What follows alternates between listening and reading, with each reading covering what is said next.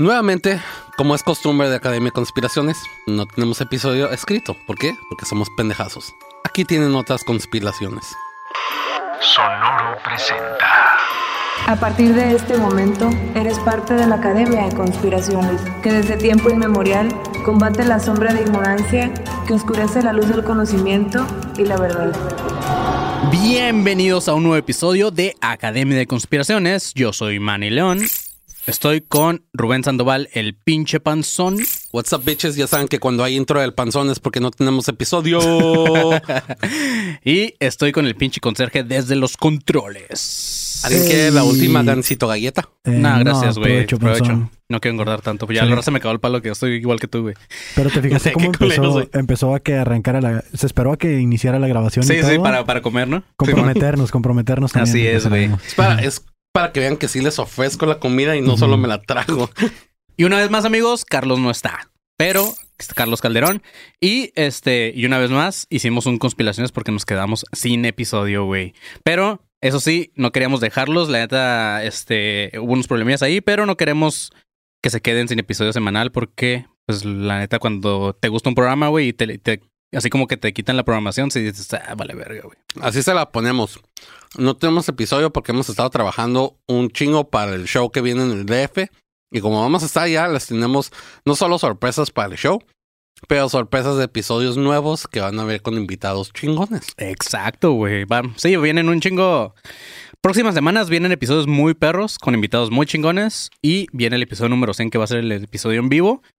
Este, hay un chingo de cosas en puerta que va a estar bien vergas y los que quieran asistir al show de la Ciudad de México donde se graba el episodio en vivo, no se olviden que esta semana, ahorita que están escuchando esto, el, eh, sábado ya es el, el showcito, el sábado 15 de enero en ¿dónde pasó? En el 139. 130. ¿Para qué me dices que lo digas si tú lo vas a decir, cabrón? Es que me olvidó de repente, güey. En el 139, Así en la es. Condesa. O la Foro, Roma. foro 139 en la Condesa, Condesa. ¿no? Este, Condesa. La, la colonia es Nuevo León, eh, el número pues, 139. Y ajá, los que ya conocen el foro, pues ahí nos vemos. Los que ya conocen el Woco es arribita del Woco. Y este, y pues los que no, pues estar te dan pelada, agarran el Google Maps y le ponen este Condesa Nuevo León 139 y los manda ahí al lugar del show. Y los boletos están a la venta en Boletia, están en 250 pesos, este, más servicios, o también pueden comprar el boleto el mismo día del show. Lo que sí es que ya estamos a unos 40 boletos de hacer sold out, que estaría muy vergas. La neta, si ahorita están escuchando este episodio, estaría muy chingón que vayan y compren los boletos para en estos días decirle a la gente que no tiene boleto, se la pelaron, ya se acabaron los boletos. Nos vamos a tatuar, o sea, que valga la pena todo. Chequen, chequen lo que vamos a hacer por ustedes. Es Nos vamos, nos vamos a para tatuar. nosotros. No en el show, ¿eh? Que- Hay que aclarar que no en el Eh, güey, show. estaría verguísima, Estaría güey. chido, pero no creo que se, se vaya a poder. Y no creo que sea lo más higiénico tampoco, güey. Este, así es, amigos. Nos vamos a tatuar en la Ciudad de México. Vamos a viajar, vamos a gastar, vamos a regresar pobres. Todo por ustedes. Vamos pobres y regresamos Y regresamos más pobres, güey. Así que, pues háganos un parito ahí yendo al show para que regresemos pobres, pero felices porque se llenó el show. Así que nos vemos, amigos. Este, de verdad, esperamos verlos por ahí este sábado. Ya esperamos con gusto, Panzón. Vamos a tener un invitado muy especial, güey. ¿Quién? No estoy hablando de Wiki Wiki ni de Marco Guevara, estoy hablando de Chucky, güey. Va a ir Chucky, güey. Va a ir sí, Chucky, güey. llevar, ¿no? El- Un saludo a Astrid, Astrid. que compró boleto y que ya me prometió que se va a llevar al Chucky. Si no se la lleva, la vamos a correr, güey. Yo quiero fotos con. Yo nada, en este punto, güey, nada más quiero ir al show para tomar fotos con Chucky, güey. No queremos darle shows a ustedes ya. Nada más queremos foto con... Con Chucky, güey. Todo mi show se lo va a estar dando directamente a Chucky, güey. Y si se ríe, va a estar encagado. este, pero así es, amigos. Nos vemos ahí el sábado. Se va a poner bien chingón. Vamos a pistear después del show con ustedes. Nos tomamos fotitos, cotorreamos y todo, güey. Entonces, este, chido, güey. Y pues lo Quiero sé. aclarar que ellos lo van a hacer. Yo acabamos el show, yo pego fuga para el Airbnb. No digas eso, güey, si no, la gente no va a ir. Bueno, la van a querer seguir con el panzón en el Airbnb, güey. Este. y Party pues, en el Airbnb. Lo siento por el pobre dude que anexaron, güey, que ya tenía su boleto y pues me mandó un mensajito diciéndome, Manny, me van a anexar. Este, pues, ni pedo de vato, échale muchas ganas, güey. Si se puede, y pues no te preocupes por el show, ya habrá más, pero puedes darle tu boleto a alguien que sí quiera ir. Pero bueno, ahora sí Alguien empezamos. que si quiere ir. El güey si quiere ir, simplemente Bueno, lo van a alguien, que, anexar, alguien que sí pueda ir, güey, Simón. Yo le prometí al vato que si iba, yo le iba a escupir cada que diera un trago, güey, para evitar que pisteara. Pero pues no se Lo pudo. habías mandado desde aquí hasta allá, a pesar de que el envío sale carísimo. uno de esos Jack in the Box que hace tin, tirin, tiririn, que salía y le pegaba Le un putazo, putazo, cada güey. vez que fue a hacer algo para que lo anexaran. Cuando dices Jack in the Box se me antojó las hamburguesas, güey. Pero bueno, ahora sí ya vamos a empezar con el episodio, amigos. Vamos a hablar sobre William Shakespeare, güey. Se supone que es... eh, bueno, hay unos un par de conspiraciones donde se cree que no existió, otro donde se cree que el vato era mujer, pero vamos a revisar un Y de otras donde se cree que el vato sí existió, pero no escribió ninguna de sus obras, todas las robó. Bueno, si no vienen aquí, Panzón, tú las dices porque es un episodio primero improvisado. Pues ya improvisé diciendo esa, esa teoría, güey. Ok, ahí va. Igual tú que bien si te sabes algo, pues acá andamos, güey. Bueno, primero y antes de entrar en, en esta misteriosa vida del escritor más grande de todos los tiempos, es preciso hacer un repaso en su historia oficial. En un principio debemos decir que se desconoce con exactitud cuándo nació, porque la, tra- tradición ha impuesto como fecha más probable el 23 de abril de 1564. William, nacido en la, en la localidad de Stratford, eh, en Inglaterra, fue el tercer hijo de los ocho que tuvieron eh, John Shakespeare este, y Mary Auden.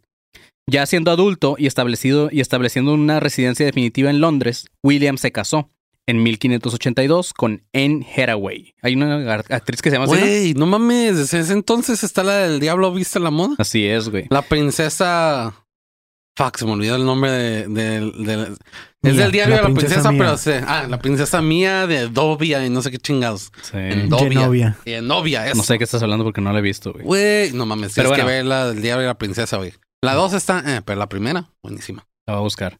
Pero bueno, esta morra, en Disney, en, güey. en Hathaway les daría tres hijos, trabajando como actor hasta convertirse más tarde en elenco estable de la compañía en Lord Chamberlain, que en 1603 se convirtió en Compañía Real, se llamaba. A partir de 1592 comenzó a ser reconocido como autor de las piezas que representaba, pero viendo que su talento, que su talento como actor no era su perfil más fuerte o destacado, fue abandonando esa profesión para así dedicarse a escribir obras. Ni el perfil de su cara era perfil Sí, fuerte, de hecho tampoco, güey. Sí. De hecho, o sea, Podría ser una, extra en las películas y así nada más. o malo. una, ¿cómo se llama? Algo extra. Ahorita que dije ese chiste culero y malo. Ah, ¿Sabían que hay una probabilidad muy grande que todos los autorretratos o las pinturas que conocemos de... Están incorrectos. de- ajá, sean incorrectas? sí, güey. Obviamente. ¿Tú te, ¿Tú te dibujarías así de panzón y sin una oreja, güey? ¿O te dibujarías acá No, chido? no, pero no, no es de que ellos mismos se dibujen, sino que muchas de esas pinturas salieron después de que esas personas ya habían muerto. Ah, no mames, neta. Ajá, o sea, como que la pintura más famosa de Shakespeare, donde está, o la, o el rostro más famoso No de lo pintó Shakespeare, donde está pelón y que trae como el Sí, bigotito sí, sí, y esta madrecilla, la hicieron después de que muriera. Ok. O sea que las personas que lo hicieron no tenían un, un una imagen como que clara de cómo era Shakespeare. Es como realmente. Jesús, güey. Jesús no era así. Pero bueno, ¿Qué ibas a decir? Ya ibas a apretar tu botoncito de apagar el micrófono, de prender el micrófono. Solo iba a ujú. Ah. No mames. Este. Y bueno, así es como fueron sucediendo éxitos de la talla de Sueño de una noche de verano y El Mercader de Venecia. Ya en, 1905 en 1599, el vato fundó su propio teatro llamado El Globo, el más grande de Inglaterra, y por esa época dio vida a textos tan notables como Hamlet, Macbeth, Otelo y Ray Lear. Ah, Shakespeare murió en 1616 en su pueblo natal y hoy es conocido como el escritor más importante de la lengua inglesa y uno de los más célebres de la literatura universal. ¿Ok? Pues célebre ya no tanto, ¿eh? Porque en muchas escuelas, cuando hablan sobre literatura y eso, Ajá. le cagan el palo mucho a Shakespeare. Sí, pero digo, aquí en Televisa y en TV Azteca, güey, sí, siguen repasando sus primeros las primeras lecturas como obras de Hamlet y Macbeth y esas madres. Pues todavía, porque se supone que la del Rey León es como Ah, que también, una de, es de Hamlet, ¿no? Simón. Este. Pero bueno, de Macbeth lo único que conozco Panzón, son los tenis que ya no existen. Estaban pitudísimos, güey. Pero bueno, muchas Hay de una las. película, sorry, hay una película de Macbeth donde sale creo que el Mel Gibson, que es buena, pero Ajá. dura un puta madral, güey. Dura como tres horas. Era de hueva, los. 80 o algo así. No puedo ver una de hora y media, me quedo dormido, güey. Pero bueno. Muchas de las. Ya tengo que dejar de decir, pero bueno, güey, ya me dijeron que lo digo mucho y sí es cierto, güey, es una muletilla. Ok.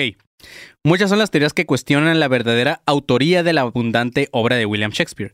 En general, quienes ponen en duda su capacidad suelen hacerlo porque sus prejuicios chocan con la evidencia de que muy posiblemente uno de los autores más grandes de la historia resultó ser el hijo de una familia de analfabetos, de clase media trabajadora y con una instrucción básica, algo muy lejano a la idea de la aristocracia inglesa. Entonces el panzón lo odia por este, por este pedo, güey. O sea, dice que no es bueno por esto. Ya eso ahorita dijiste, acabas de decir que no Yo es bueno. no dije que, yo dije que hay gente Ah, eh, ya, que- dentro que de es- ese pedo. dentro de, de los que estudian literatura y eso. Ok, que entonces no es pinches bueno. celosos de mierda, güey. Se aprenden de Shakespeare.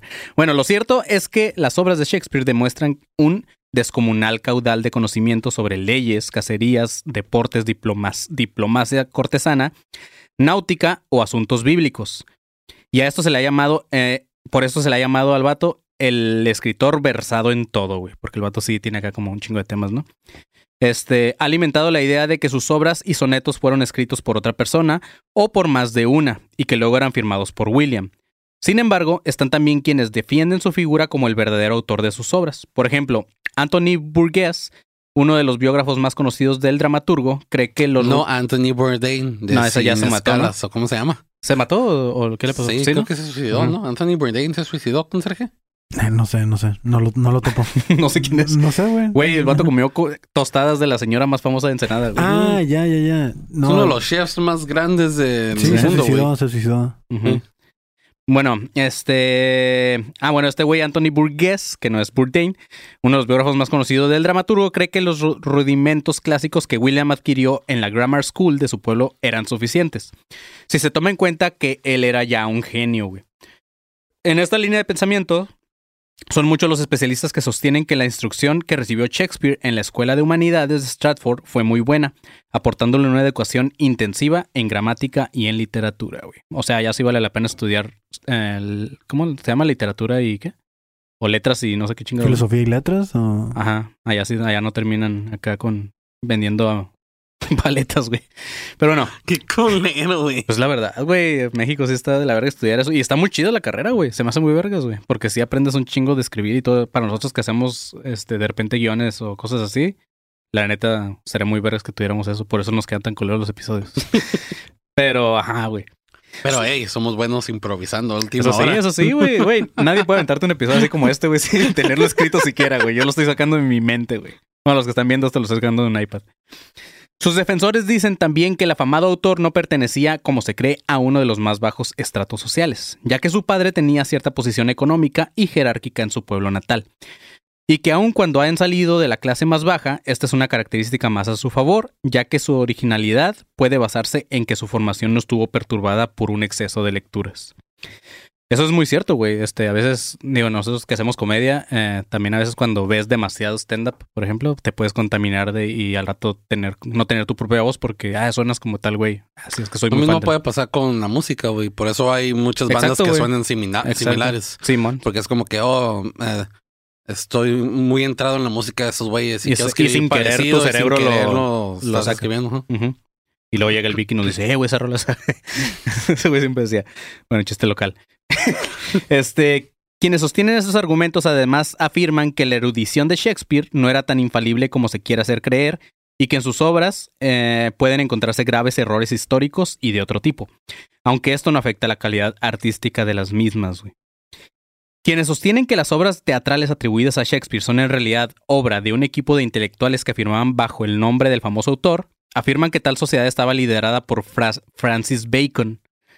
En esa hipótesis, y como parte de esta asoci- asociación secreta, forman, forman, forman parte escritorios de la talla de Edmund Spencer, Walter Raleigh y Christopher Marlowe, que no conozco ninguno, Panzón. La neta, soy un, no soy un erudito en la lectura.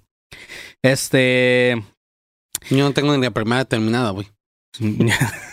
y sí, casi, güey. En la, Culero, güey. Llevas en la misma primaria, pendejo. Pues yo vi que no la terminaste, Panzón. En la misma línea se dice que el clásico Enrique VIII fue escrito en colaboración con John Fletcher. Francis Bacon, quien murió en 1626, es considerado por muchos el padre de la ciencia moderna, filósofo y escritor. Este güey era un gran aficionado a la criptología y de ahí que algunos ven en esa afición la clave para decir que él es uno de los autores de ciertas obras que se le asignan a Shakespeare. Por eso también muchos piensan como que dicen que Shakespeare ha hablado de un chingo de temas, pues ahí está el pedo, es que muchos escriban por él, güey. Es que Este, es como ser los comediantes. ¿Cómo se le dice? Hacía Tallereo. tallereo. tallereaba, tallereaba con otros, este... con otros escritores, güey. De hecho, ni siquiera su nombre se sabe si está bien escrito, güey. Ah, de hecho, yo, yo nunca lo sé escribir bien, güey. A No, veces lo escribo con Shakespeare Ajá. y otra, pero a veces cuando lo leo es Shakespeare. O sea, Ni, ni siquiera no- las firmas que tenían sus dibujos tenía bien deletreado el nombre, sí. Ajá. Ujú. Este, los defensores de esta posición aseguran que Bacon, haciendo uso de sus conocimientos en criptología, esteganografi- esteganografió, no sé qué vergas es eso, esteganografió Pero cientos de lo puse veces, en el guion. cientos de veces su nombre en la obra de Shakespeare. Hay otro argumento nuevamente basado en el prejuicio, es que la erudición sobre las leyes de la, de la filosofía natural que se despliega en las obras de Shakespeare solamente por- podía proceder de alguien que era muy brillante como Bacon. Checo, porque ahorita que dijiste eso, que no un estenógrafo es como una máquina de escribir viejita, de esas antiguas. Esteganografía, no sé, güey. Pues puede, ser- puede ser que sí, güey. Porque dice esteganografía, o sea, como que al final puso el nombre de. Ah, Este, no, es como si fuera, dice, es, la estenografía es una práctica de, de una práctica de esconder un, tener un mensaje oscuro Ah, ya, dentro ya, de otro mensaje. Órale, güey. Ah, Ok. mira, bien pinche código da Vinci el güey. huevo, el bacon. No, no, no, en va- no tiene un apellido bien delicioso, güey. Más osada que es la teoría en que cree que Christopher Marlowe es uno de los autores de los textos de Shakespeare. Se dice que Marlowe, que fue un espía del servicio de la corona, que tras fingir su muerte en una pelea tabernaria, comenzó eh, a dar rienda suelta a sus dotes de escritor. La fecha de la supuesta, eh, muerte de Marlowe coincide con la aparición de las primeras obras de Shakespeare. Quienes sostienen esta hipótesis también se basan en prejuicios, ya que consideran más factible que un espía con una vida apasionante y aventurera sea más capaz de dar nacimiento a obras tan geniales que un pequeño burgués hijo de un comerciante como lo fue William Shakespeare. Entonces, básicamente, esto se une a la otra teoría de que probablemente William Shakespeare como persona física no existió, No existe, ajá. sino que Como fue una una, compañía, creación, ¿no? fue un lo que le dicen un pen name, un nombre de pluma. Escribían ajá, como su nombre. ¿Sí sabían que la primera o segunda persona en vacunarse en el mundo se llamaba William Shakespeare? Eh, ¿Ahorita el COVID? Del COVID, güey. No mames, Neta. qué loco, güey. Este, ¿ya se murió o no? Pues no sé, güey. ya se murió, ¿no? Se murió Bob Saget, güey. Es que hay, hubo varios de los primeros este, vacunados que, que se morían, güey. ¿Quién es Bob Saget, güey? No sé quién es. El papá de Full House. No sé qué es Full House, güey. Ah, bueno, entonces olvidaron. La escritora e investigadora. eh, ¿Qué mamón, güey? La escritora e investigadora Robin Williams.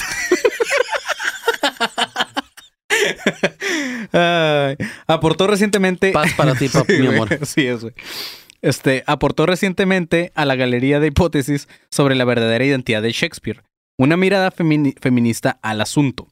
Según esta autora, el joven William Shakespeare pudo haber conocido a la condesa Pembroke, eh, Mary Sidney Herbert, quien se dice que era una excelente poetisa y dirigía en su casa un círculo literario, mientras realizaba su trabajo de retener a los caballos de los señores que paraban en la puerta de los teatros.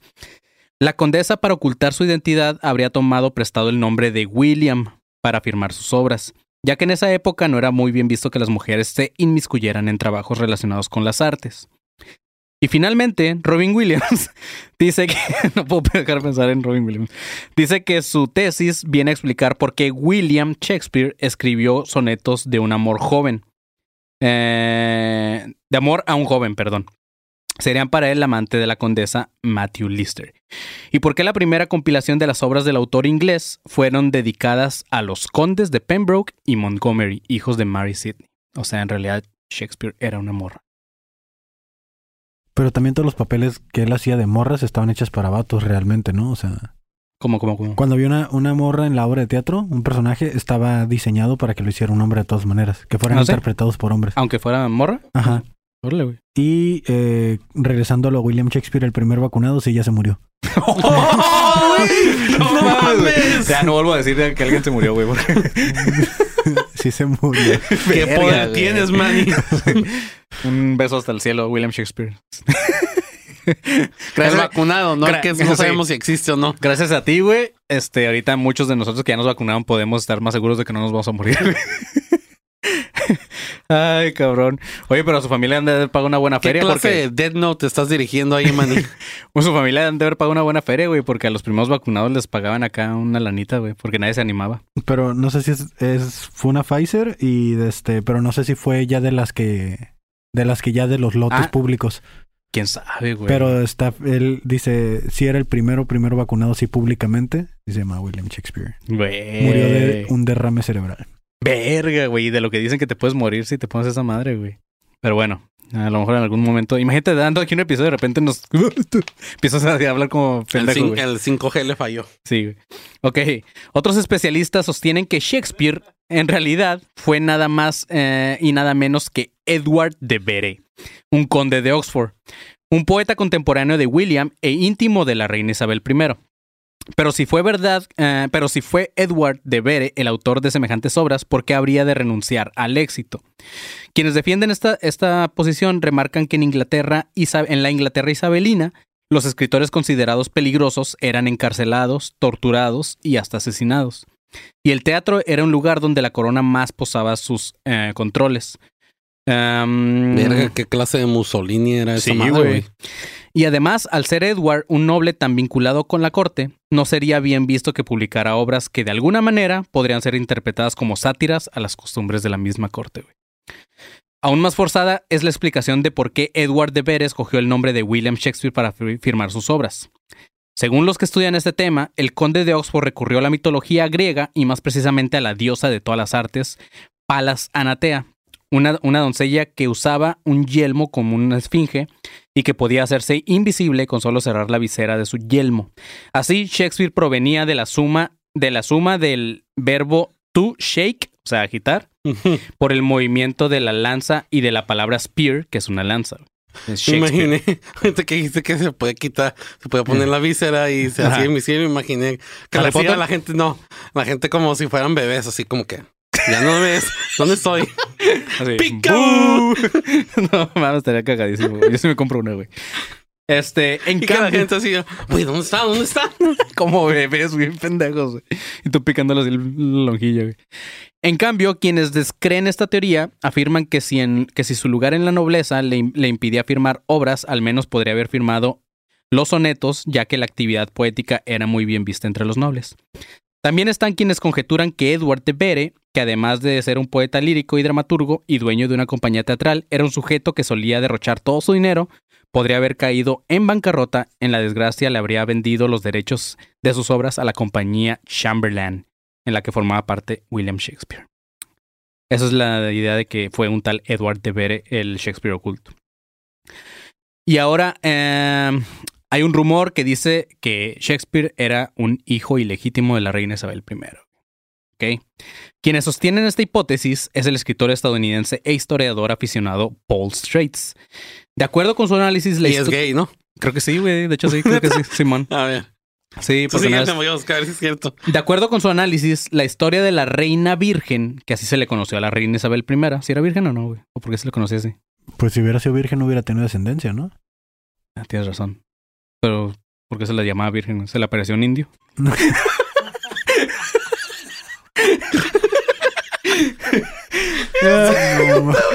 Bueno,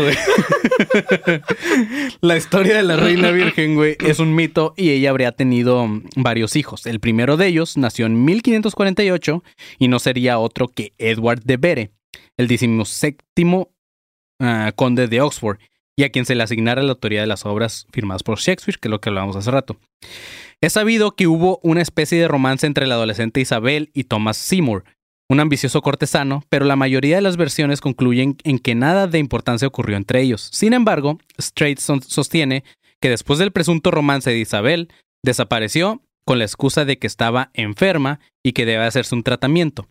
En una temporada en la que debía haberse quedado al lado de su amada madas- madrastra Catherine Parr, quien se encontraba embarazada.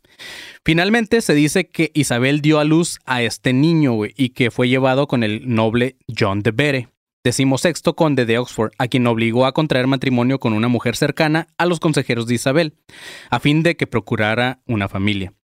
Además, los rumores, eh, de los rumores, lo cierto es que Isabel I fue, la, fue una importante mecenas que admiraba a los artistas y que por ello daba cobija a muchos en su palacio. Sin embargo, esta actitud no hace más que alimentar esta leyenda de que era hijo de esta amor. Pues es que sí se dice, creo que sí lo mencionaron también cuando vimos lo de la familia real, de que se decía que había tenido un hijo bastardo y todo eso. O sea, de que- Pues sí, ajá. Y muy seguramente sí, güey. Nada más que obviamente en ese tiempo pues ocultaban. y bastardo pedo, por su personalidad, no porque nació de otro. No, porque no- era un bastardo hijo de perra, güey. Bueno, Shakespeare. Eh, hay, otra, hay otra teoría, güey, que ha opinado sobre la sexualidad de William Shakespeare. Están quienes arriesgan que el autor era homosexual o bisexual. Pero otros creen en su obra solo, solo como una especie de misoginia alimentada por un mal matrimonio. Es bueno recordar en este caso que la mujer de sus tres hijos era bastante mayor que él y a juzgar por su testamento en el que desprecia a su mujer, no estaba del todo feliz con ella. Incluso, algunos creen que, que esta marcada animosidad contra las mujeres en sus soneros muestran en algunos casos de la marcada crueldad hacia la figura femenina por parte de este güey. Pero más allá de estos problemas con las mujeres, existen otras pistas que se dan, eh, que dan de qué hablar a los especialistas. Eh, especialmente han aumentado las sus- suspicacias de los reiterados personajes transvestis que aparecen en las obras, que es lo que decía el Kevin, y una colección de sonetos de amor dedicados a una figura masculina y que al parecer fueron publicadas sin su consentimiento. ¿Ok? ¿Tú crees que era... ¿Qué? ¿No binario? O, ajá. A lo mejor, es posible. Bueno, no estoy diciendo pendejadas otra vez, ¿ah? Renata me va Sí, a regañar. porque no binario no tiene nada que ver Sí, es con que cierto, güey, perdón, güey. sí. Sí, no, era homosexual o bisexual, panzón. Y sí, sí, ¿qué va? ¿Qué tiene? A, a lo chido es que no escribió sus obras así con, a- con la E en De lugar hecho, de bueno. A y de... No sé si estoy equivocado porque eso, eso lo, lo aprendí hace mucho tiempo y probablemente a lo mejor está- estoy mal. Pero creo que muchos filósofos griegos creían que en aquel, en aquel entonces que la mujer solo era para, para procrearse, Pokearse. procrearse y que los hombres eran, eran, ¿cómo se llama? O sea, tener una, una relación homosexual era Ajá. para, para satisfacción sexual y todo ese pedo. Creo que eso fue más por los romanos. Ajá, mm, que tanto por los griegos. Los griegos sí eran como más... Sí se veían por iguales. Sobre todo los filósofos como Sócrates y ellos sí miran a la mujer como un igual. Así es, güey. Dije, lo aprendí hace mucho tiempo, no me acuerdo, a lo mejor estaba equivocado. Estoy equivocado. ¿eh? Estás equivocado. Son los romanos. Es, es de sabios. Es casi lo mismo. Es de sabios es casi equivocarse, lo panzón. mismo. Es de sabios, ¿cómo dices? Sabios equivocarse y aceptarlo, ¿no? Ajá. Es casi ¿Lo lo aceptas o no lo aceptas? Igual Se- probablemente se- no era Se Sócrates. prestan los mismos pinches dioses, güey. Zeus es quién es Urano, Marte o qué chingados es. Uranus, panzón. Dice, andaban en, en toga y traían un cilantro en la Es lo cabeza. mismo, güey. Bueno, güey, los herederos ahora de este güey. Es sabido que Traían Shakespeare... una corona de olivos, los cabrones. Es sabido que Shakespeare este, tuvo con Anne, su esposa, tres hijos y que le sobrevivieron a su muerte sus dos hijas, Susana y Judith. Sin embargo, ninguna de las dos tuvieron hijos, por lo que hoy no existiría ningún descendiente vivo del escritor. Quienes descartan esta hipótesis dicen que William Davenant, el ahijado de Shakespeare, sería en realidad un hijo no reconocido por ese güey. Pero si no, no hay descendencia de Shakespeare. Sí, no hay quien cobre sus Qué obras. vergas, ¿no? O sea, que hasta en esos tiempos hay pobres bastardos por todo el mundo.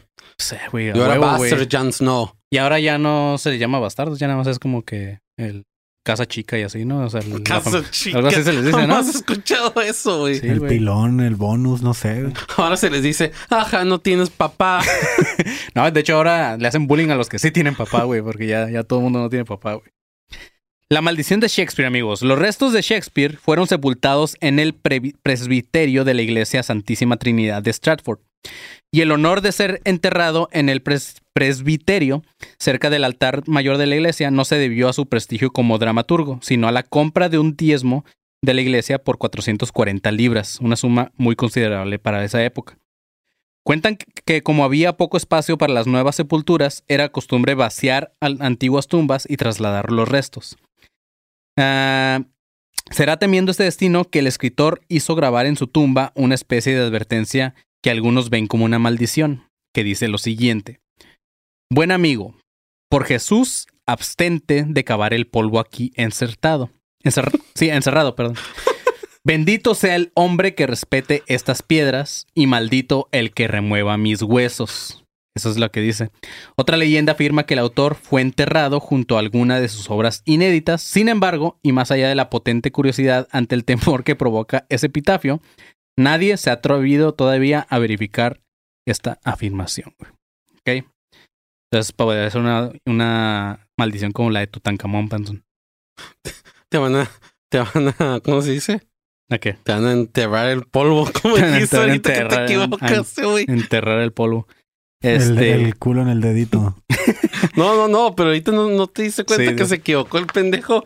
Quiere Ah, decir, pensé que el meme, güey. No, no, no. quiere decir encerrado y este güey, el polvo enterrado, no sé qué El que, chingado. el que me está hablando del, del video que les enseñé hace Sí. ratillo del vato que dice que, ¿cómo dice?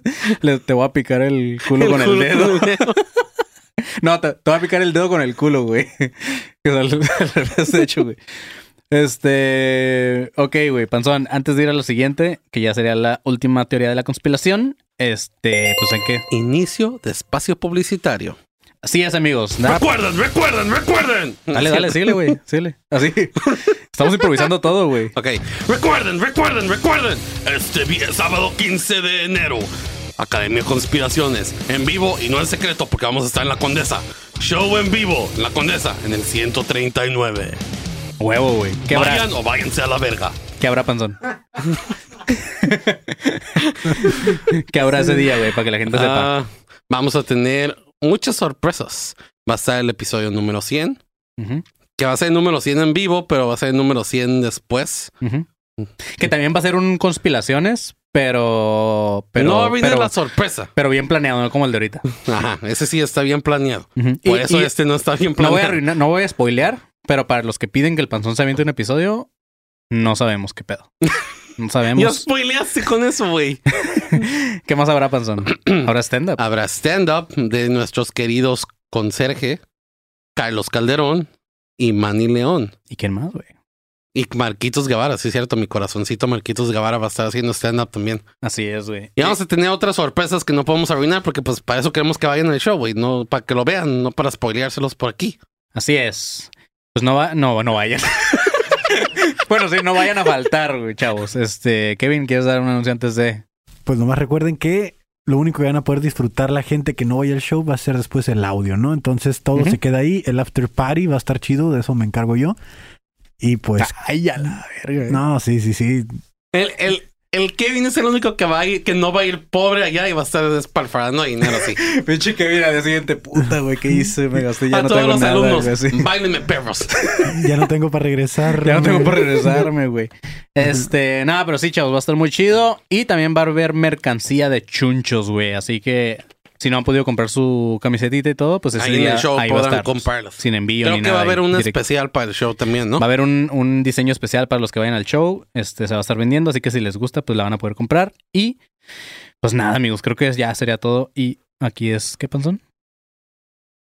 Fin de espacio publicitario. Hey, it's Kaylee Cuoco for Priceline. Ready to go to your happy place for a happy price? Well, why didn't you say so? Just download the Priceline app right now and save up to 60% on hotels. So, whether it's Cousin Kevin's Kazoo concert in Kansas City, go Kevin, or Becky's Bachelorette Bash in Bermuda, you never have to miss a trip ever again. So, download the Priceline app today. Your savings are waiting. Go to your happy place for a happy price. Go to your happy price, Priceline. Así es, chavos. Y ya como segunda parte de, esta, de este episodio, de esta conspiración eh, improvisada, les vamos a hablar de un tema que ya habíamos hecho para Instagram TV. Así que antes de que nos digan, "Eh, eso ya lo hicieron. Sí, ya lo hicimos, pero muchos no han visto esos episodios o, o les vale verga. Entonces, pues aquí les dejamos este audio para que lo tengan, hablando sobre Lady D, porque nadie lo pidió. ¿Ok? De Una- hecho, bueno, yo de hecho no siquiera sé si tengo todavía los, Los audios. los, no, no, no los audios, los guiones que yo escribí que ustedes aventaron para esos, para esos episodios. Ajá. Pero si todas estas madres de conspiraciones les gusta, déjenos los que están viendo el video y los que no, los que están escuchando el audio, díganos en el grupo que ya saben y todo ese pedo. Si quieren que retomemos esos de los de Instagram, porque esos eran conspiraciones cortas, sí. y hacerlos en formato largo de audio para... Simón. De hecho, a mí me aquí. gustaba un chingo el que era una, una creepypasta, güey, el del juego. ¿Cómo se llama? El Polybius, El. Ay, verga, güey. Pues también el de cruces de, la ca- de las cacas. Ah, las chido, de güey. caca, güey. Y sí, sí, están muy perdidos ahorita, especialmente con nuestra nueva remodelación del, Del Instagram. del Instagram. Sí, están como que muy perdidos. Tienen que irse al tab de Instagram TV. Y buscarlos hasta abajo, sí. Ujú. Ok. Diana Spencer, más conocida con el nombre de Lady D, nació en Park House, eh, Stanningham, en Inglaterra, el 1 de julio de 1600 1961. Fue hija menor de John Spencer, octavo, don- eh, donde conde de Altorp, que es- ¿así se dice, Panzón? No sé. Y de Frances ¿Me ves cara de británico, güey? ¿Me ves dientes jodidos o qué? Más o menos, güey. Bueno, esta morra creció en una familia de la pequeña nobleza junto con sus dos hermanas, Sarah y Jane, y su hermano menor, Carlos. La futura princesa pasó los primeros años de su vida en la residencia familiar de Stanningham, donde recibió su primera educación de manos de institutrices. En 1968, tras el divorcio del matrimonio, Spencer, ah, Diana quedó bajo custodia paterna, ingresando en la escuela de King's Lynn, en 1970 se trasladó al internado femenino en Riddlesworth Hall y en 1973 a West Head, otro internado en el condado de Kent. Entre 1977 y 78 estudió en Suiza y finalmente se estableció en Londres, donde trabajó para varias empresas, que en noviembre de 1977 conoció a Carlos, heredero del trono británico, con quien entablaría un noviazgo dos años después. ¿ok? El 24 de febrero de 1981, el portavoz del Palacio de Buckingham anunció el compromiso oficial de Lady Di y del príncipe de Gales.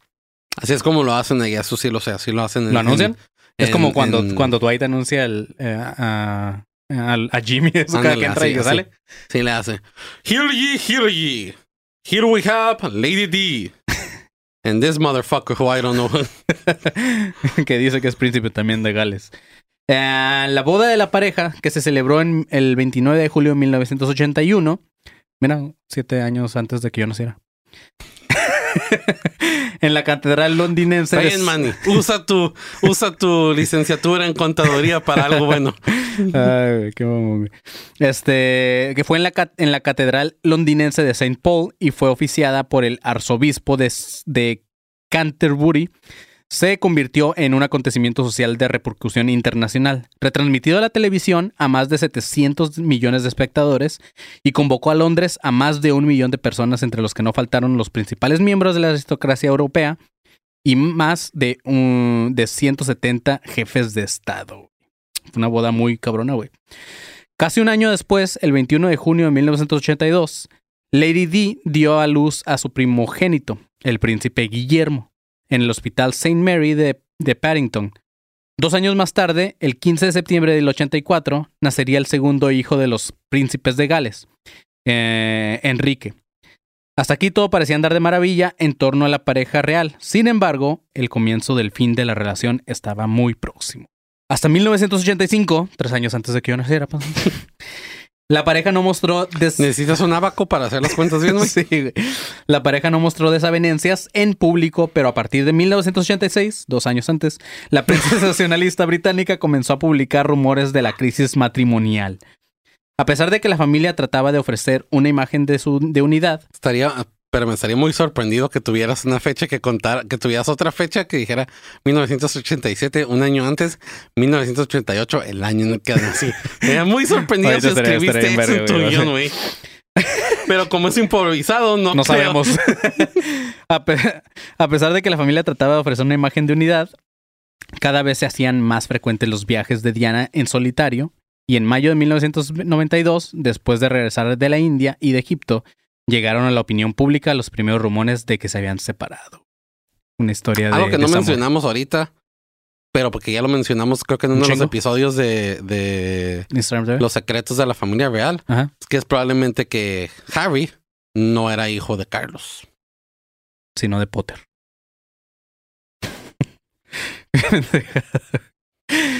Ay, güey. Con permiso, yo me voy. Ok, para colmo, la publicación de un libro de Andrew Morton sobre Diana, en el que el autor reafirmaba el fracaso matrimonial y confirmaba que Carlos mantenía una relación secreta con su vieja amiga. Camila Parker Bowles no hizo, Bowles, no hizo más que darle fuerza a los rumores, dejando al Camila, descubierto park those balls right Park here. those balls. No, vale. Este, esto no hizo nada más que darle fuerza a los rumores, dejando al descubierto una verdad barrida bajo la alfombra por años. Lo cierto es que a principios de diciembre, los príncipes de Gales se separaron y al mismo tiempo, Diana con James Kilby se desataba una auténtica guerra de acusaciones mutuas entre las familias de los esposos que darían mucho de qué hablar a la prensa sensacionalista de todo el mundo. Finalmente, el matrimonio rompió relaciones en marzo de 1994, o sea, seis años después de que yo nací. y el 29 de febrero de 1996, ya no más nada, Diana aceptó divorciarse de Carlos, güey. ¿Ok? Sí pasó un chingo de años, güey. Entonces, qué huevo vivir así tantos años divorciándote. En, los siguientes años, a la ruptura con el príncipe Carlos, la figura de Diana comenzó a gigantarse.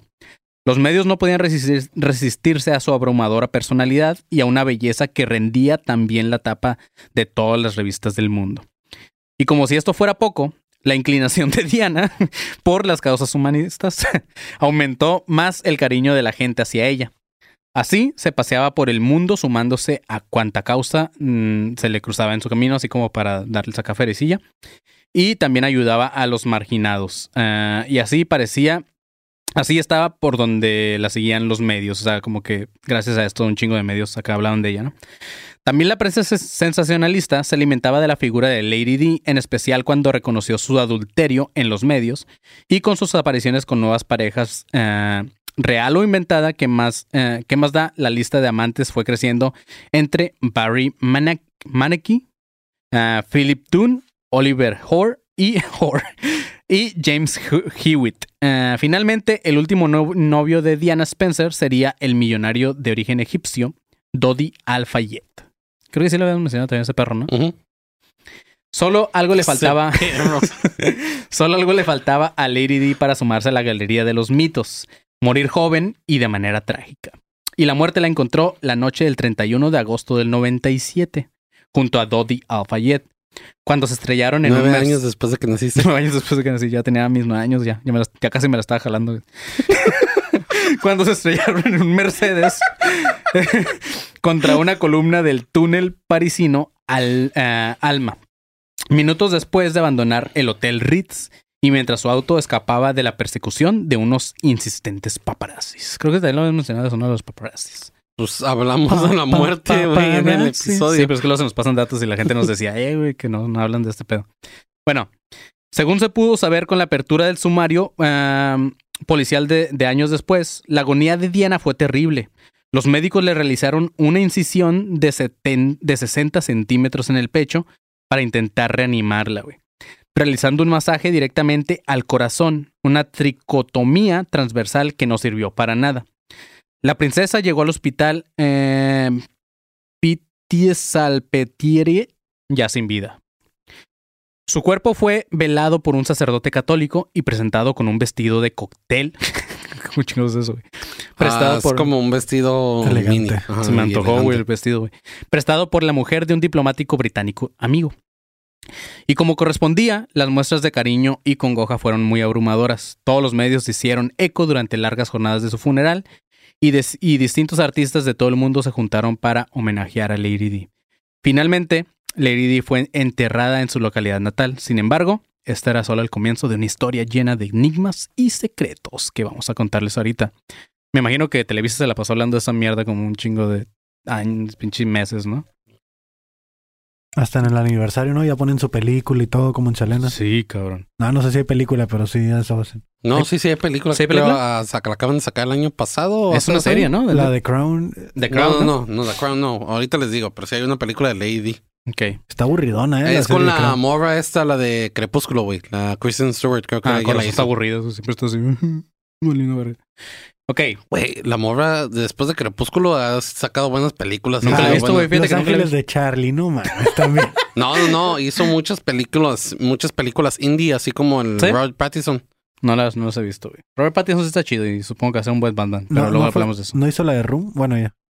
The Room también es la de. es- The Room. Room, The Room. No, de este. Ay, güey. No, eso solo le pasa a los, a los, ¿cómo se llama? A los que, a los de explotación espontánea o, o esa madre. Combustión, güey. Eso. The Room is on Fire. No, Ajá. porque aguanta que el cuarto no se quemaba nada de ellos. ¿Que no entendiste nada, Panzón? No, no entendí. Ok. Sí, se llama Spencer, la película de ¿Spencer? Suena a nombre de perro. sí, güey, si, ve- si ve una película anunciada que dice Spencer, me imagino que es una película de un perro, güey. Ok, la primera teoría fue la del chofer borracho, güey. La primera explicación oficial sobre este caso apuntó directamente a Henry Paul, el chofer que manejaba el Mercedes de la princesa, y que también murió en el accidente. Fue en 1999 que un juez francés concluyó que la tragedia sucedió porque el chofer conducía bajo la influencia del alcohol y antidepresivos. Las pruebas de ADN no daban lugar a dudas. Sin embargo, el caso no se daría por cerrado de forma tan sencilla. Pronto comenzaron a llegar rumores de, de, de todo tenor, de todo tipo. El primero de ellos decía que las muestras de sangre de Paul en realidad habían sido cambiadas y que el chofer no había bebido alcohol esa noche. La palabra conspiración, entre comillas, ya se había instalado en el seno de la investigación. Poco a poco los rumores se fueron fortaleciendo y los mismos padres de Henry Paul aseguraron a los medios que las muestras de sangre no pertenecían a su hijo. Finalmente, la fiscalía eh, francesa pidió la reapertura de este caso y el juez a cargo interrogó a los forenses encargados de la autopsia del conductor, encontrándose serias inconsistencias entre los estudios realizados. Por ejemplo, en una contraprueba no pudo justificarse el alto grado de alcohol que se decía que Paul tenía en la sangre. Es más, se detectó en los resultados un alto nivel de monóxido de carbono de tal magnitud que, de ser real, el chofer no podría ni haber caminado hasta el auto. ¿Ok? También la versión oficial cambió años después en otros sentidos. Mientras en un principio se decía que el Mercedes en el que viajaba Lady D había colisionado a 200 kilómetros por hora, la verga, güey. Tiempos más tarde se, se reconoció que el vehículo impactó a no más de 96 kilómetros por hora.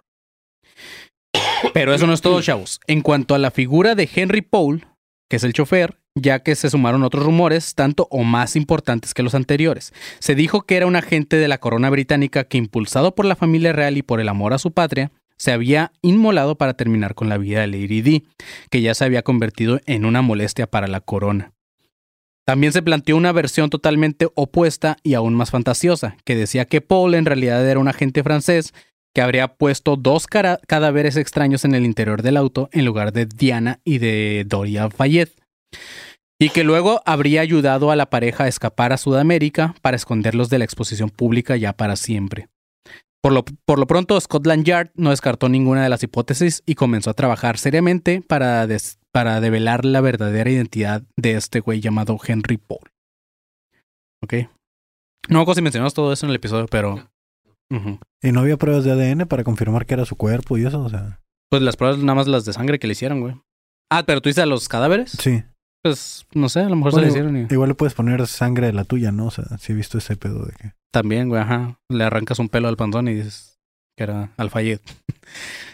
Eh, Diana Spencer, también, este, aquí va otra teoría. Eh, fue durante toda su vida un personaje más que público, y algunos aseguran que durante un tiempo se convirtió en la persona más fotografiada de este mundo.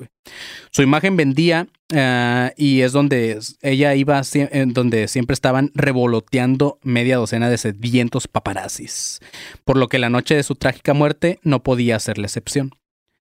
Ah, nada queridos por su molesta función, pronto los paparazzis comenzaron a ser señalados como los causantes de la muerte de la princesa. Los rumores indicaban que, acosa- que acosados por los insistentes fotógrafos que, se- que seguían a este Mercedes eh, en veloces motocicletas, Diana y Dodi le habían pedido a su chofer que los eludiera aumentando la velocidad de su Mercedes debajo del puente justamente. Fue así como fotógrafos y motociclistas presentes en el lugar de la tragedia fueron acusados en un principio de provocar el accidente que había terminado con la vida de Diana. Finalmente, debieron pasar años para que la justicia francesa los declarara inocentes.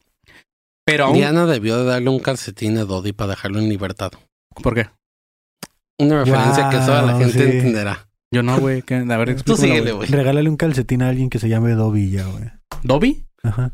Pero es Dodi, güey. Sí, pero es que tú, no ves eso, güey. Así que tú dale. Pero Nada más explíquenme, Una pequeña referencia para nuestros fans, A los nuestros fans mágicos. Los Potterheads. ¿De qué? Los fans de Harry Potter, güey. Ah, ya, con eso me perdiste, güey. Ok. Aún continúan acusados de otros cargos. Ramuald Rat, fotógrafo de la agencia Gamma, que fue el primero en llegar al, auto destrozado. Y tanto él como otros siete de sus colegas se dedicaron a fotografiar la escena. este, ahora pesan sobre ellos los cargos de omisión de auxilio y las heridas involuntarias, afirmándose que hasta algunos se animaron a mover los cuerpos con tal de lograr una mejor toma y una buena fotografía, güey. Qué culeros, hijos de puta, güey. Además, están acusados por invasión a la privacidad por haber tomado fotografías de las víctimas tras el accidente que acaba de ocurrir. E incluso algunos están más comprometidos, uno de ellos por haber declarado públicamente intimidades tan reservadas como el detalle de que Al-Fayed llevaba el pene afuera de su pantalón cuando fue encontrado en el asiento trasero, y otro por publicar fo- fotografías de Lady D agonizante. güey. Hijos de perro, güey, no mames, güey. No me sabía ese pedo, güey, no me acuerdo si lo mencionado, pero no. Oye, pero pues si llevaba el de fuera ese güey, este, a lo mejor y se distrajo el conductor por querer ir viendo y A lo mejor el conductor se le iba jalando al así. no sabemos, güey. No, es que loco. A lo mejor se le salió. Es como cuando dicen que, que cuando te mueres se le te sale la popó, güey. A lo mejor se te sale el pene, güey. se, le salieron los tenis, la popó y el pito. Le creció brazos al pene para abrir el zipper y salí como que. "Ah, es que es el, el afuera". único que no iba amarrado, güey. Salió. Ay, güey. Ok. Ahí va otra, güey. ¿Qué traes, pendejo? Lo único que no iba amarrado. Pendejo, güey. ¿Te imaginaste, güey? Salió. Ok. Si algo es seguro es que a la corona británica no le caía nada bien la, vid- la vida disipada y fuera de todo protocolo de Lady D. Por ello, se- cuando se piensa en la muerte como un atentado y en un posible incitador de ello, muchos son los que apuntan a la familia real y a los servicios secretos británicos, ¿ok? Por lo pronto, el mismo día de la muerte de Diana, la corona se vio en aprietos. Y es que la reina se mostraba reacia a rendirle tributos y, funeral de Estado a la exesposa del príncipe Carlos. Sin embargo, no tuvieron otra opción, ya que en el arreglo del divorcio se estableció que Diana perdería el tratamiento de su Alteza Real, pero no el título de princesa de Gales. Además, por ser la madre del segundo y tercer aspirante en la línea sucesoria al trono, ella seguía siendo un miembro de la familia real británica. Por todos estos motivos, y contrariando sus verdaderos deseos, la reina accedió a darle a Diana un funeral de Estado como el protocolo lo indicaba.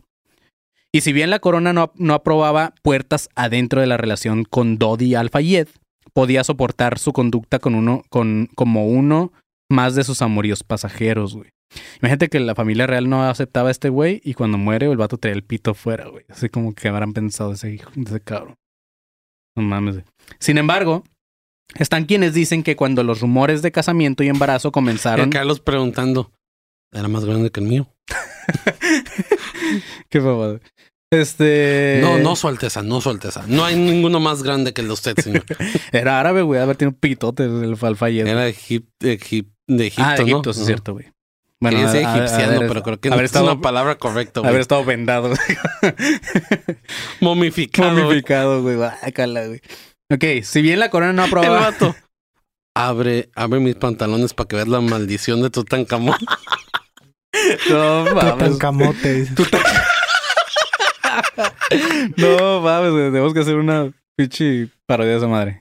Ok, si bien la corona no aprobaba puertas dentro de la relación con Daddy Al-Fayed, ah, ya lo habíamos dicho eso. ¿no? Ok, sin embargo, están quienes dicen que cuando los rumores de casamiento y de embarazo comenzaron a hacerse más fuertes, la corona se puso en estado de alerta para eliminar cualquiera de estas posibilidades. Pero ¿cuánto de verdad hay en esos explosivos rumores? En cuanto al inminente matrimonio entre Dodi Al-Fayed y Diana, siempre se consideró un simple rumor hasta que René Delmore y un ex mayordomo de Diana aportó más datos a la prensa. Según los rumores, Dodi planeaba comprometerse con Diana la noche del trágico accidente, güey. Estaba muy enamorado y... Ay, güey, no, güey. Él le iba a regalar el calcetín a Diana. No más, pues calcetín el que le iba a dejar de fuera ese día, güey. Estaba muy enamorado y le había pedido al mayordomo en cuestión que preparara champán para la vuelta desde el hotel, güey. Espérate, imagínate que ese era su, que por eso traía el pito de afuera, güey, porque tenía un cock ring como, como su anillo de compromiso. ¿Te quieres casar conmigo? que cuando la morra se lo chupara, lo sacara con la boca así. Ay, no mames, ¿qué es eso?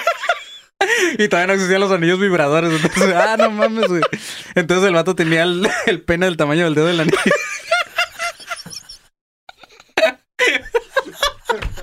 No mames, qué loco, güey. Ay, cabrón, nos vemos a la verga con eso, infierno, güey. Ay, güey. Oye, pero qué mamón, güey. El vato iba a pedir matrimonio y le sacó el pito así enfrente de la morra. Ok. ok, güey, ya. Es vato en los 90, era como Sí, que obvio que iba a hacer eso, güey. Ok. Bueno, ya. Este vato estaba muy enamorado y le había pedido al mayordomo en cuestión que preparara champán para la vuelta desde el Hotel Ritz, porque pensaba pedirle matrimonio a la princesa. Mm, El vato dijo, me mostró un anillo magnífico, todos de diamantes. Aseguró el sirviente y las sospechas se acrecentaron notablemente. Aún menos posible, pero no imposible, es que Diana haya estado embarazada al momento de su muerte. El profesor André Lienhardt, que formó parte de la investigación original francesa, señaló a la BBC que tuvo acceso a las copias de la autopsia y que se le hizo después de su muerte y que ésta mostró que no estaba embarazada. Sin embargo, el 31 de agosto de 1997, el periódico dominical británico The Independent on Sunday publicó todo lo contrario, apoyándose en el testimonio de un alto mando policial francés. Y una teoría todavía más compleja implica en el atentado propiciado por, por la familia real británica al servicio secreto inglés MI5 y a la DTS, el servicio francés. Según esta hipótesis, el Mercedes-Benz en el que murieron habría sido robado 15 días atrás y se le habían instalado escuchas para el rastreo, saboteando el sistema de frenos y desestabilizando los cinturones de seguridad. Además, esta, esta arriesgada hipótesis cuenta que entre los fotógrafos que perseguían a Lady D en sus motos había varios agentes del servicio secreto, algunos de los cuales habría eh, ensegue- enseguecido o, ajá, al, al conductor con una luz blanca, mientras que otro le habría disparado al chofer para hacerle perder el control del vehículo. ¿Ok? Pero en eso, bueno, no, me imagino que no venía, ¿verdad? En, ¿Qué? en, en los datos de que si lo habían disparado, Ujú. Tendría que venir en la, en la autopsia del chofer y tendría que ¿El venir. balazo? Pero a lo mejor no le dieron a él, nada más era como para descontrolarlo. O a la llanta, una madre así. Pero también tendría que haber venido en el reporte. Pues sí, pero si fue la familia real la que ocasionó ese pedo, pues no, güey, se accidentaron. Con con Hay el una pito. probabilidad, Imagínate porque que la familia le haya sacado el pito a ese vato así para, para todavía hacerlo más acá, güey. Más grave no puede ser, dicen. Sí. Ah, es que venían cogiendo. que- Que Dios salve a la reina. No mames, güey. Por la patria. Ácala, güey. Güey, el pito de. Bueno, ya, güey. Eh, uno de los motivos por los que la investigación sigue adelante es sin dudas por la insistencia de que Mohamed Al-Fayed, el padre de Dodi, la pareja de Diana, que falleció junto a ella esa noche trágica de 1997. Entre los movimientos que se realizó, eh, que realizó Mohamed Al-Fayed, estuvo el reiterado reclamo al acceso de los documentos secretos de la causa en poder de Estados Unidos, basándose en la ley de libertad de información. También se animó a ofrecer una suculenta recompensa para aquel que aportara datos claves sobre la noche de la tragedia. Y esta última medida tuvo tanta difusión que pronto aparecieron embaucadores, decían tener información de la CIA, a los que el dolido padre decidió demandar por un fraude una vez descubiertas sus intenciones. Pero no todos, los, lo- no todos ven e- en este hombre una limpia intención de justicia.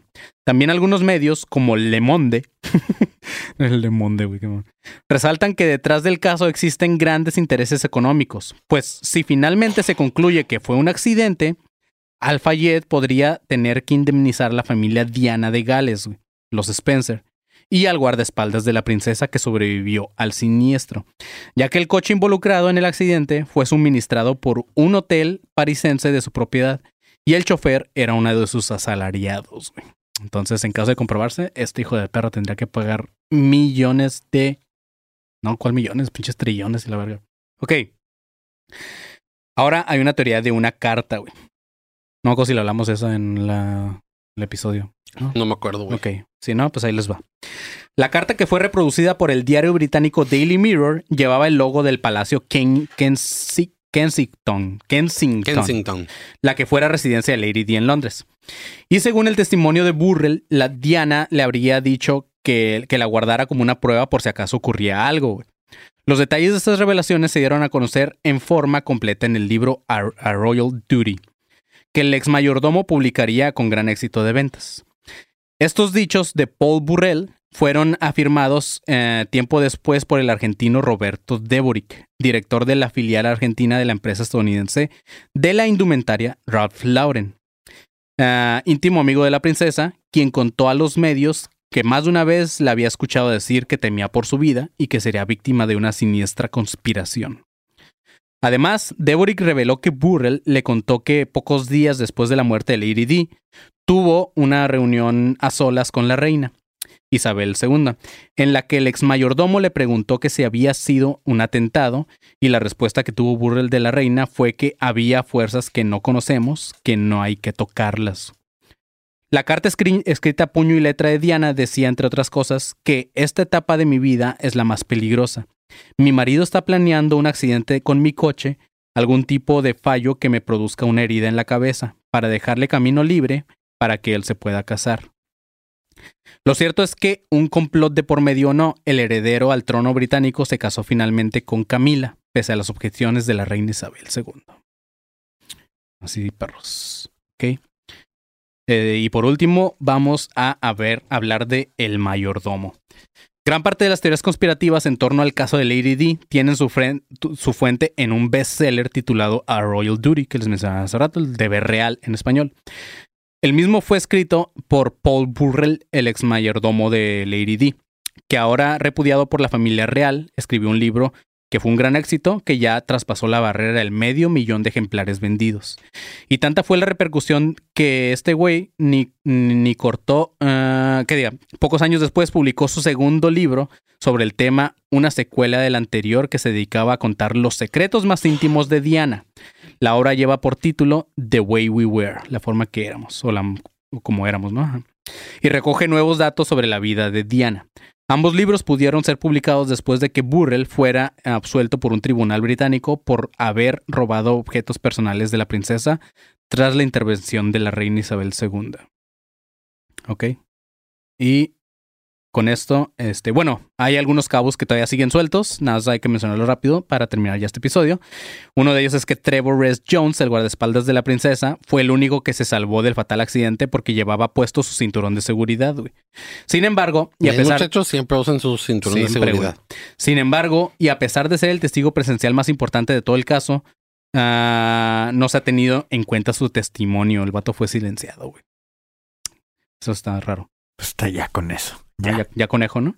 Según cuentan los testigos, el Mercedes en el que viajaba Lady D fue encerrado por un Fiat eh, debajo del puente de París. Extrañamente, hasta el momento, ese presunto auto involucrado en la tragedia y su chofer nunca pudieron ser hallados.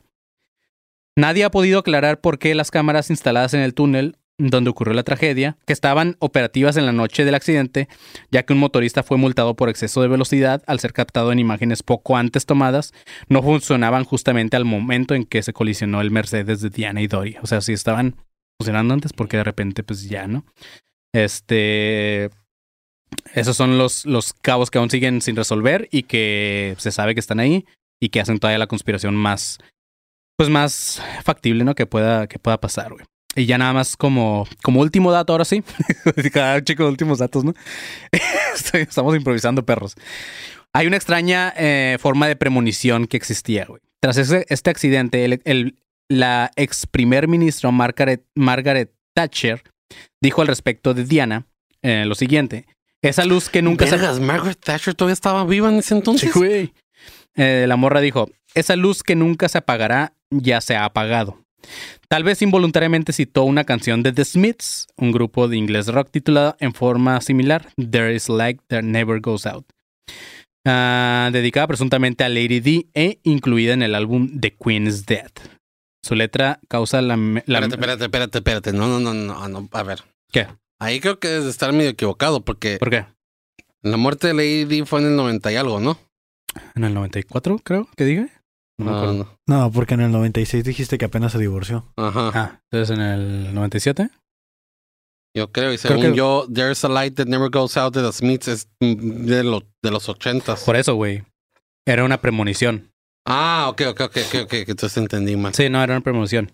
Y lo que dice Es la que como canción. dijiste que se la dedicaron. ¿Te la sabes la canción, Panzón, o no? No me la sé completa, pero sí.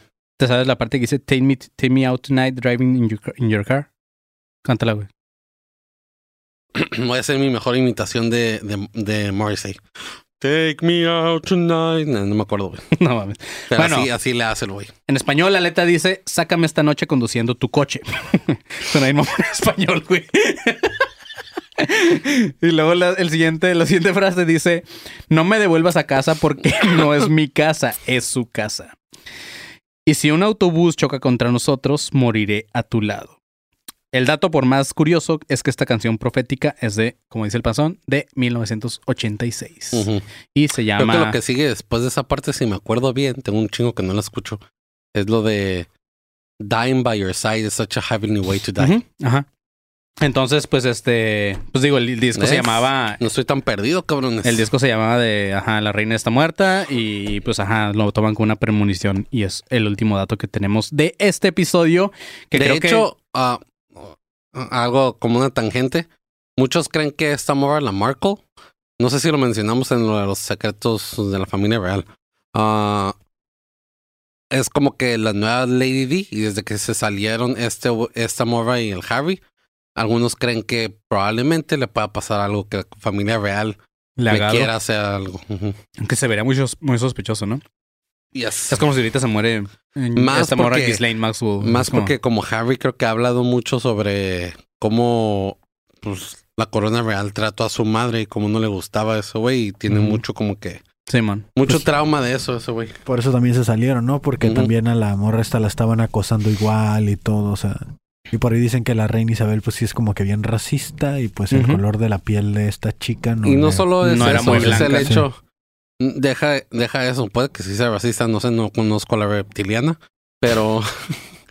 pero... um, Yo digo que sí, ¿no? O sea, pa- también para la generación de la que viene la señora y Sí, todo. güey, pues sí, o sea, esos eran sus mayordomos y así, güey. ¿sabes? Tenía esclavitud había en ese entonces cuando empezó. Ah, pero también tiene mu- mucho que ver que, que estar dentro de la familia real conlleva muchas, muchas obligaciones y protocolos que tienen que seguirse al pie de la letra y no todas las personas lo pueden hacer. Hay muchas personas, porque sí, como que toma mucho, de lo poco que se ha sabido, toma mucho como que control de tu vida y de tu, Simón. y de tu persona independiente. Simón. Y pues hay gente que es como que no, yo quiero ser Porque quien soy. se guardan secretos aparte de ahí, güey. Que ahorita, antes de que me corrija la gente, los nitos no eran mayordomos, porque los- ser mayordomo era como algo chido también, ¿no? De la familia real. Entonces, bueno, no este, sé en la familia real, pero sí hay, Pero si eran esclavos, ¿no? sí hay gente, sí hay negros que eran mayordomos, güey. Pues Sí. hay un, creo que hay toda una película sobre el primer mayordomo negro de la Casa Blanca. Creo, no me acuerdo muy bien. No sé, no me acuerdo. Pero sí, de este, de lo que decías ahorita de, de los esclavos y eso, pues sí estaba, estaba culerón. Y también del, de, de las reglas que tienen los protocolos, a mí me llamó mucho la atención esa que dijeron el otro día, eh, que si la reina termina de comer, ya nadie puede seguir comiendo. ¿Qué No pedo, güey? ¿Te Sí, imaginas? eso es muy culero, güey, ser parte de la familia real. Chale, güey. Qué sad, güey. Pues amigos, hasta aquí llegamos en este episodio de Academia de Conspiraciones.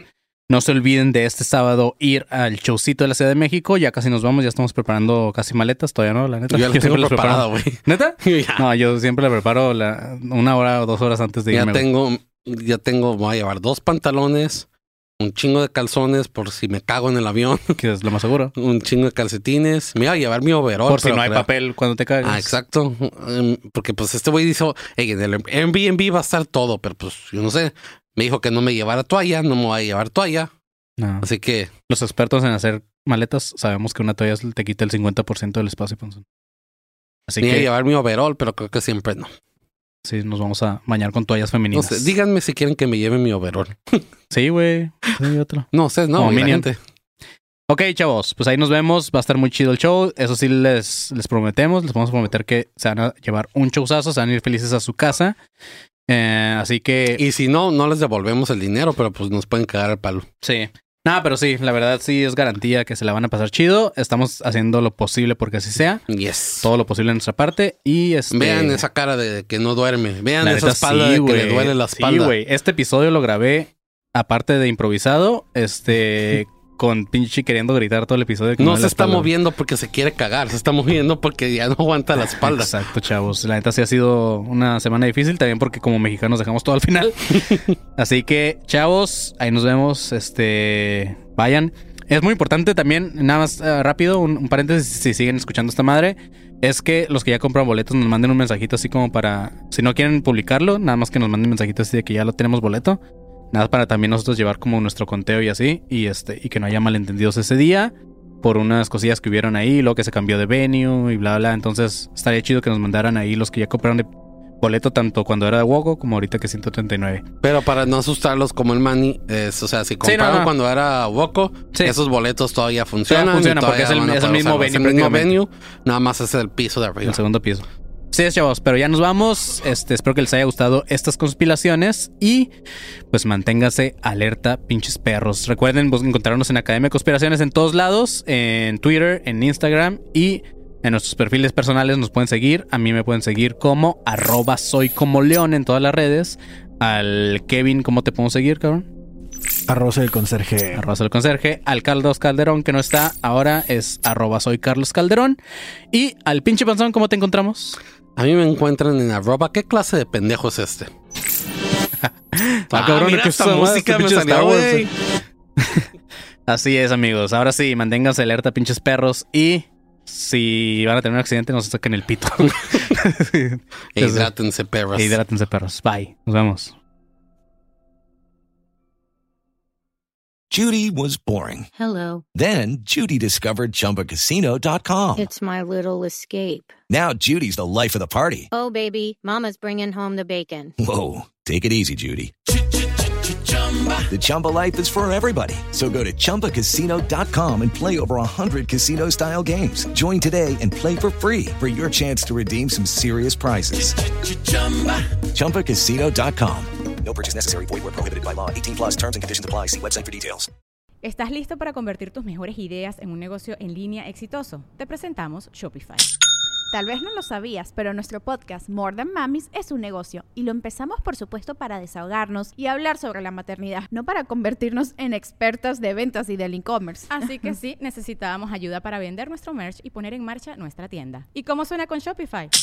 Llegó otra venta. Shopify es la plataforma de comercio que está revolucionando millones de negocios en todo el mundo. Ya seas un emprendedor desde tu casa o desde donde sea, Shopify es la única herramienta que necesitas para iniciar, administrar y hacer crecer tu negocio sin dificultades. Con Shopify puedo gestionar pedidos, envíos y pagos desde cualquier lugar, brindándote toda la información y estadísticas de tus ventas al detalle. Regístrate para un periodo de prueba con tan solo un dólar al mes en shopify.com barra sonoro, todo en Ve a shopify.com barra sonoro para llevar tu negocio al siguiente nivel. Shopify.com barra sonoro.